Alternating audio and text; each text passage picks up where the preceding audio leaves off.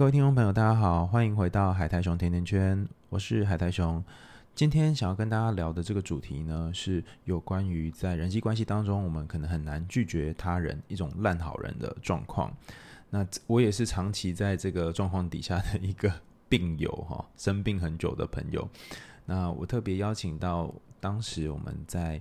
呃，UC Berkeley 认识的婚姻与家族治疗师叫做 Michelle，跟我们谈谈这个主题，他可以怎么看？然后我们要如何面对自己很难以拒绝的状况？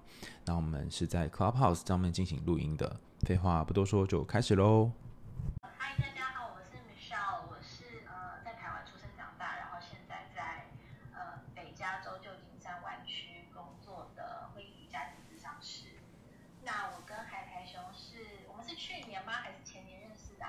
就是疫情还没有爆发的时候。对对对，我们在 Berkeley 那个时候，我看到海苔兄有 po 文说，哦，他在 Berkeley 附近，那我也在 Berkeley 附近，所以后来我们就见了面，然后那个时候也有做过呃几场直播，蛮好玩的，很久没有跟海苔兄聊天了。对啊，而且大家不要看 Michelle 这样，就是呃好像很年轻的样子，但已经是个妈妈了呢。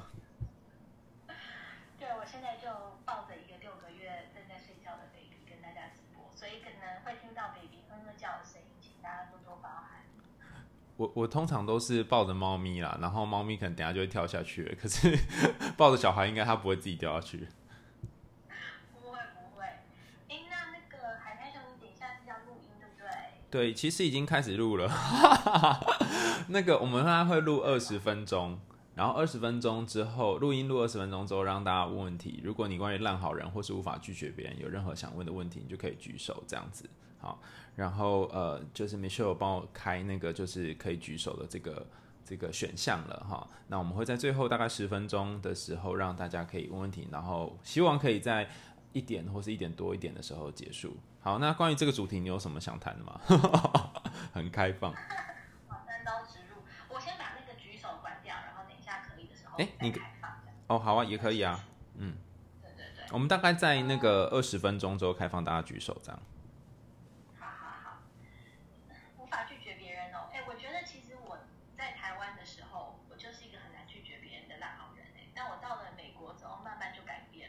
为什么？在你认识我的时候，我已经是一个有界限的人了。对对对，是怎样？去美国之后就自动会长成一个可以拒绝别人的人吗？还是怎样？也不是哎、欸，我觉得有可能是因为我到我是来美国念呃智商所的嘛，然后我觉得在这个训练的过程，还有我的学校的环境里面，是一直在谈界限，然后也非常鼓励你建立界限。我觉得这跟台湾的感觉是很不一样的，在台湾感觉有界限是很容易被批判的。所以以前根本没有想过界限然后到这边才被鼓励做这件事情。可是其实我也是这样啊，我也是在台湾念研究所啊，然后念的时候也没有觉得我越来越有界限啊。那你们会鼓励你们要有界限吗？因为其实智商是一部分的工作，也是要跟个案有一个界限嘛。嗯，对，是会鼓励我们有界限，没错。可是要仔细做出来，其实蛮不容易的欸。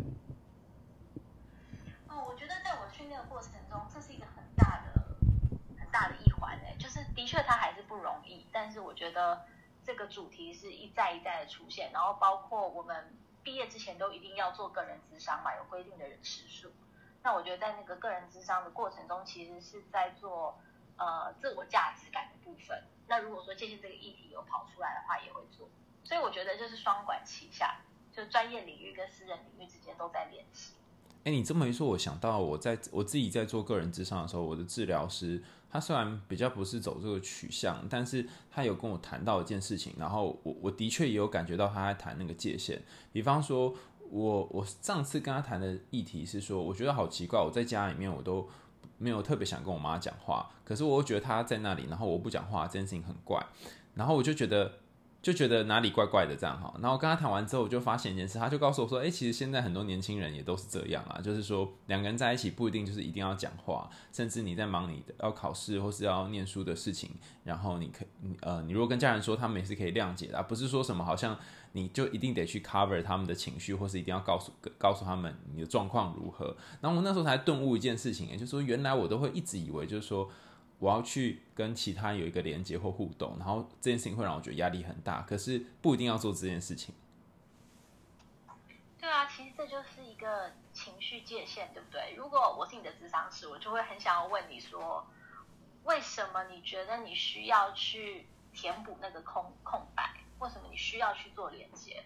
哎，我很小的时候就有那个冷场焦虑，我就觉得每一次冷场的时候我就很紧张，然后想说糟糕糟糕怎么办？冷场冷场，然后怎么怎么会会发生什么事情？所以如果没有人讲话，我就觉得赶快讲话。这是为了照顾别人需求吗？如果没有人讲话会怎么样？对啊，我好像也都是有这种感觉，我就会经常觉得好像。嗯，照顾别人的需求之后，我会觉得比较心安。后来有好一点啦、啊，稍微可以忍受一点点冷场，可是有些时候还是会觉得怪怪的、卡卡的。那呃，你现在有在做什么样的练习，就是建立界限吗？哦，我讲这件事情有很有趣哦。我那时候开始念智商所的时候，就有一个学长，他就跟我说：“你每次去演讲或者跟别人讲话的时候，你可以呃，你可以给彼此一些。”呃，冷场的容忍啊，就是讨好不讨好，从容忍开始哈。然后我就，他就我问他说要容忍多久，他说你就是叫大家问问题，然后问他有没有问题，要不要举手的时候，你就在那边数十九秒，十九秒过后如果没有人问问题，你才讲话。然后我就每次都觉得那十九秒好难熬。这是科学根据吗？十九秒？没有，他说他说是他的老师们就是呃。的经验谈认为说，过于超超过十九秒，就是这些人就没有在想了，都在都在某种焦虑当中。欸、这这还蛮有趣的耶，十九秒，下次可以数一下。因为其实，在智商室里面，有时候跟个案也会陷入一阵沉默。我不晓得你有这样的经验吗？哎、欸，你这么一说，我突然发现一件事，呃，我自己的感觉是说，有些时候跟个案工作，如果无法忍容忍那个沉默的话。反而就会整个过程，可能谈到最后，他就会告诉我说：“哎、欸，其实今天我还有什么东西想讲的。”这样，然后但是因为我们一直在讨论，就没有讲。可是有些时候，我反而让他可以沉默，他就会自己负担起那个他要谈的主题的一个责任，有点像。你给了他空间。对，好像是这样。然后我的智商师是非常会沉默，他沉默非常擅长的一个人，因为我付很贵的钱嘛，所以他就。他就会一直沉默。那你的感觉是什么呢？就我后来就觉得他沉默这件事情，就让我有机会可以去讲我想讲的事情，而且我话很多嘛，所以好像也也没怎么样。所以那个沉默好像也蛮重要。然后你问我说，我比较多的学习，可能就是说我要怎么样去拒绝别人，甚至是很怎么样是可以去容忍那个冷场。我我自己觉得最大的帮助是我开始录 podcast 之后。呃，有一个很大的改变，是我讲话的速度慢比较多。可能就是现在听我 podcast 的人会觉得说还是很快，但是因为我以前讲话更快，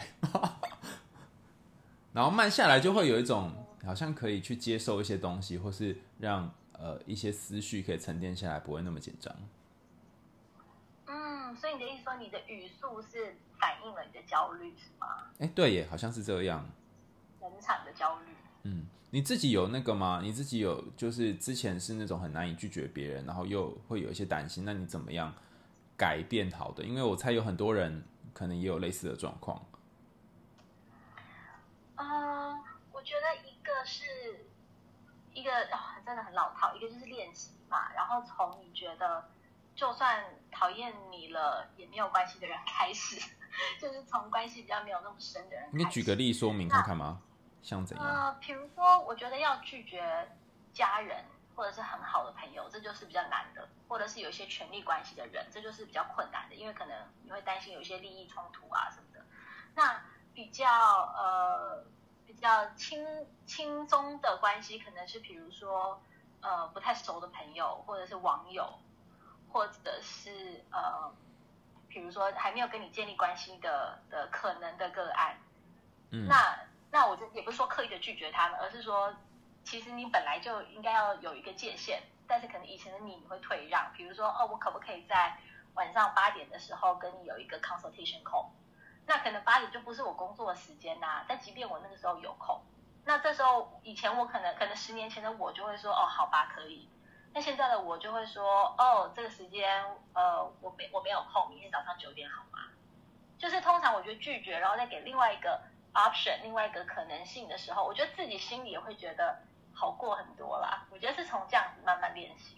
哎，这个这办法蛮好的，因为你不会觉得自己是个罪人，你也没有真的偷偷地拒绝。可是如果这件事情是你呃不想做的，或是不是你分内的事，我，那天写了写了一篇文章之后，大家就关于拒绝的，然后下面大家就有很多人留言说，比方说同事拜托他做事，或者熬他做事，或是朋友熬他帮他设计一个图，写个什么东西。那是你不想做的，可是你又很害怕拒绝之后人家会讨厌你，不喜欢你。我猜是很多不敢拒绝的内心的那个小 OS，那该怎么办？哎、其实这个我觉得我从我在美国很多同事身上有学到一些撇步，呃，比如说他们会说我可能不是最好的人选来拒绝这件事，或者是哦我最近真的很忙，或者是呃。现在呃，我的生活有很多其他重要的事情，这个事情不是我的 priority，所以你可能要去找别的人。就是我觉得大家都会还蛮直接的说出一些原因，然后我就发现说，哎，其实听的人也很能够谅解耶。然后我就我觉得他们是很好的模范啦。我就慢慢听他们讲之后，慢慢我就找到我的理由是什么，就在那个当下。所以不是每一次拒绝人家都会讨厌你，他可能反而可以理解你的状况，是这样吗？那你都是遇到人好人的状况下，可能有人会一直勒索你啊，然后你就会默默的接受他的想法。嗯，哎、其实其实我觉得，因为我这样做，所以我留下的就都是好人、如果因为我拒绝了，然后因此而不喜欢我的人，那他就他就离去吧。就是我觉得也没有关系啊，我们可能就是不是同一个世界的人。哦，原来是这样。所以我觉得慢慢变成一个很好的保护场，就是会勒索你的人就不会靠近你。所以是算是一种筛选朋友的方法吗？我觉得是哎，因为呃，你希望留在你生命里的人，是会让你的人生过得更美好的人啊。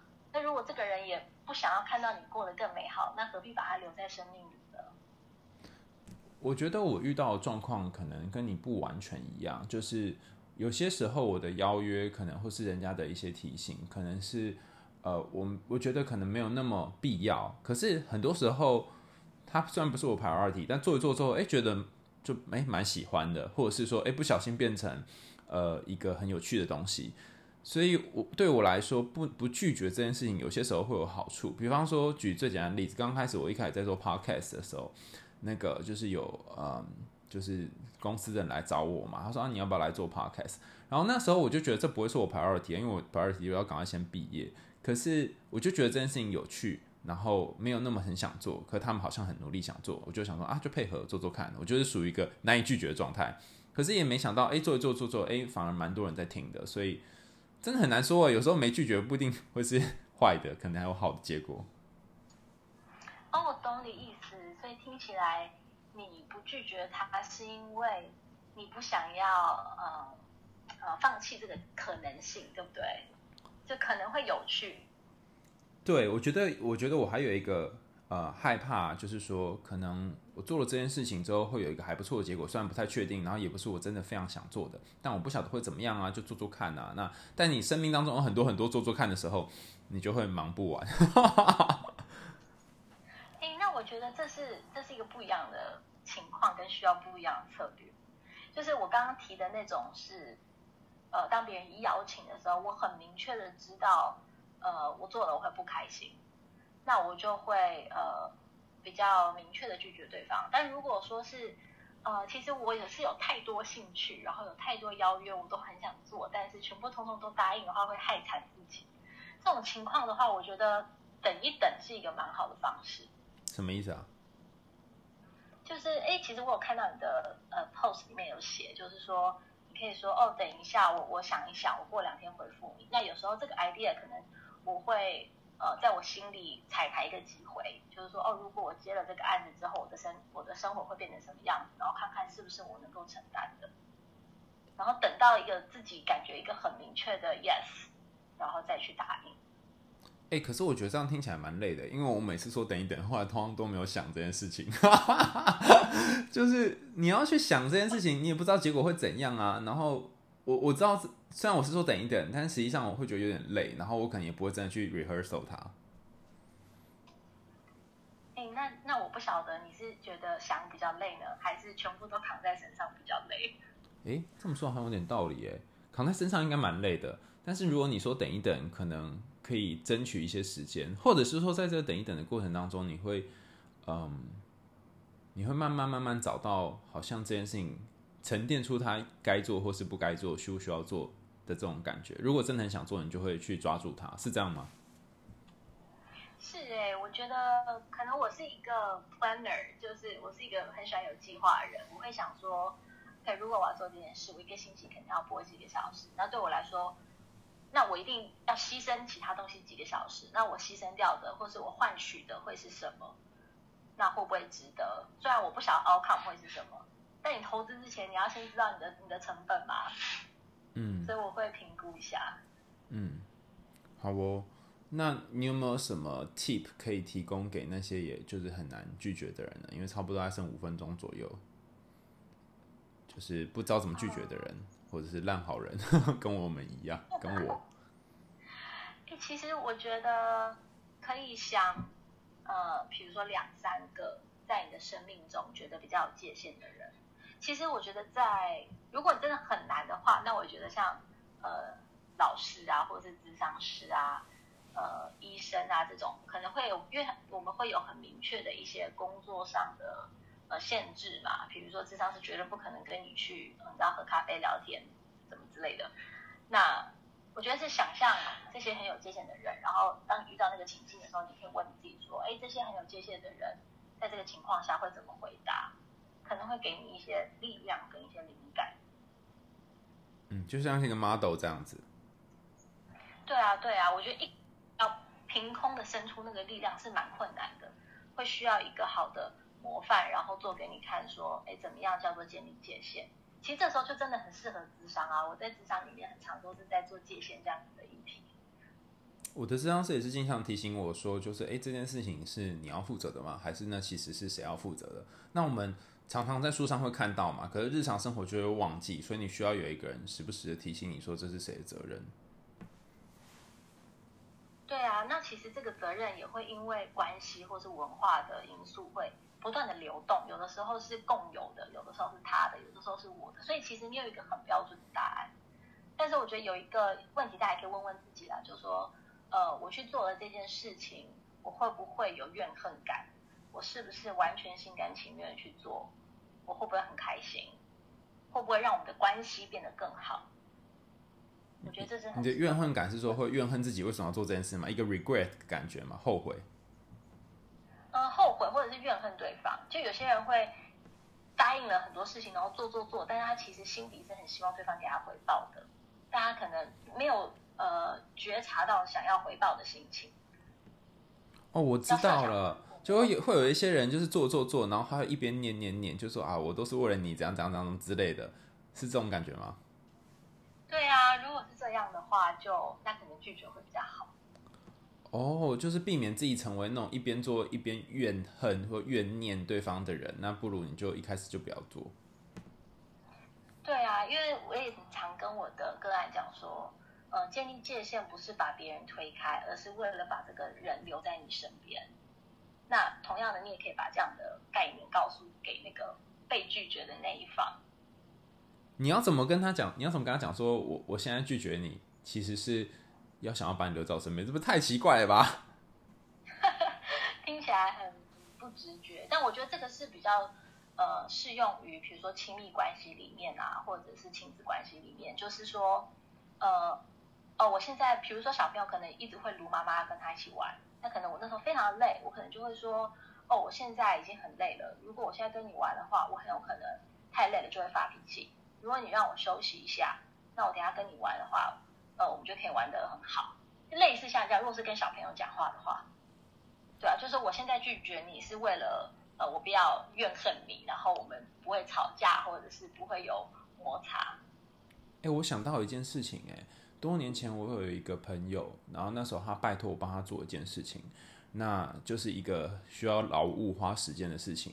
那那个时候我就想啊，既然是朋友，拜托我就帮忙做这样。但他还是他还给我一笔钱，我就跟他说，就是我不能收你的钱，因为就是基于朋友的关系，所以我才帮忙你这样。然后他就说，他讲了一句话，当时我听不懂哦，就是几年后我就懂了。他说，就是因为是朋友，所以我才要给你钱。就我希望不要因为你帮我做这件事情，然后损害到我们的友谊。然后他就真的给我钱，我那时候傻傻就拿了。然后几年之后，我才发现，哦，原来是因为呃，他认为我这个。呃，做这个劳务的工作其实是值得被配一部分的钱，然后我们的友情是另外计算的，有点像这种感觉。哇，那你这个朋友很上道哎，这个好朋友。对啊，我后来也觉得很开心，可以遇到这样的朋友，然后就觉得哦，原来这种事情是不能混在一起的。所以如果一个人愿意就是在呃麻烦的情况下，然后另外给你一笔钱，呃。然后维系你们友情，我觉得应该要好好珍惜这个朋友。对啊，我觉得这个很明确的界限啊，也让彼此很有安全感，对不对？如果他今天都不给你钱，然后他又一直请你帮忙的话，哎，久了可能就会有一种，哎，你是不是在利用我的感觉？但是今天一笔一笔，大家其实算得很清楚这个界限的时候，就让大家都知道未来可以预期的是什么。不然就会有一个人心中会有那种。亏亏欠感，然后另外一个心中会有一种怨对感，就是说为什么就是你要一直叫我帮你做事这样？可是如果他用钱算清楚的话，其实感情反而不会受影响。就如同你刚刚所说的，呃，我给你钱，或者是我拒绝你，是为了要让我们的关系可以继继续持续下去。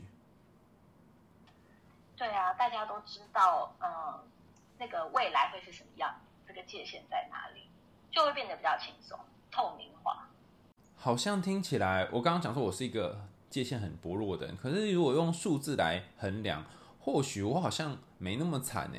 我应该会有一个，嗯，应该会有个七分吧，六到七分左右，我猜会有一个六到七分。呃，我我为什么会这么，我为什么会这么想的原因，是因为，呃，很多书商都会写信要请我帮他推荐书。然后我就会跟他们说，呃，我我喜喜欢或不喜欢这本书。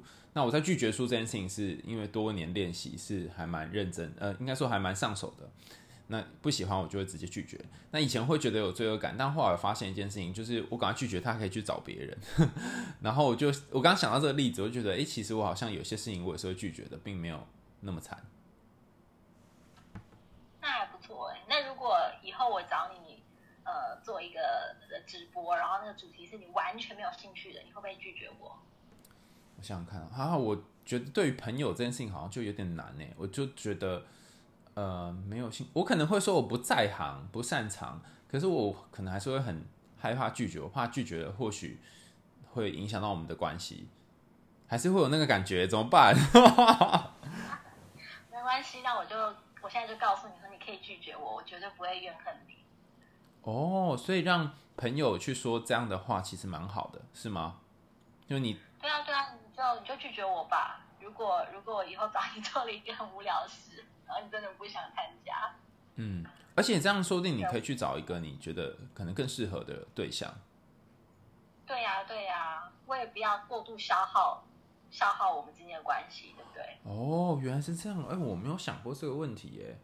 嗯，所以你刚刚说那个那个建议蛮好，就是说，哎，或许有比我更适合的人，这个这个做法好像也不错。嗯，对啊，对啊，就说我不擅长或什么的，这、嗯、这这这是一个很好的说法。哦，哎，这个这个方法真的挺不错。然后就像我刚刚说的那个，呃，有些时候好像你要拒绝一个人，会觉得很害怕他会讨厌你，可是万一呃你不拒绝之后，你们两个关系可能会变得更糟糕。今天时间也差不多了，那我们可以来个 ending。你有什么最后的话想要跟大家说的吗，Michelle？嗯，我觉得还是那句话吧，就是呃，有一个好的界限，不是为了推开你，而是为了把你留在我身边，把你值得你爱的人留在身边。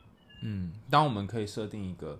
适当的界限的时候，或许那些爱你的人、值得的人就会留下来，然后不适合的人也会随着你的界限离开你的人生，然后你的人生就会变得不会那么辛苦，是这样吗？对啊，理想状态。还是有不理想的状态啊。不然，我觉得其实我现在的生活我还蛮满意的。那我觉得我把它归功于界限。哦，好哦，如果你可以开始建立界限的话，或许你也可以获得你满意的生活。对呀、啊。天谢谢 Michelle，然后也谢谢猪猪跟我们一起聊天，那我们就有机会再见啦，拜拜。谢谢，拜拜。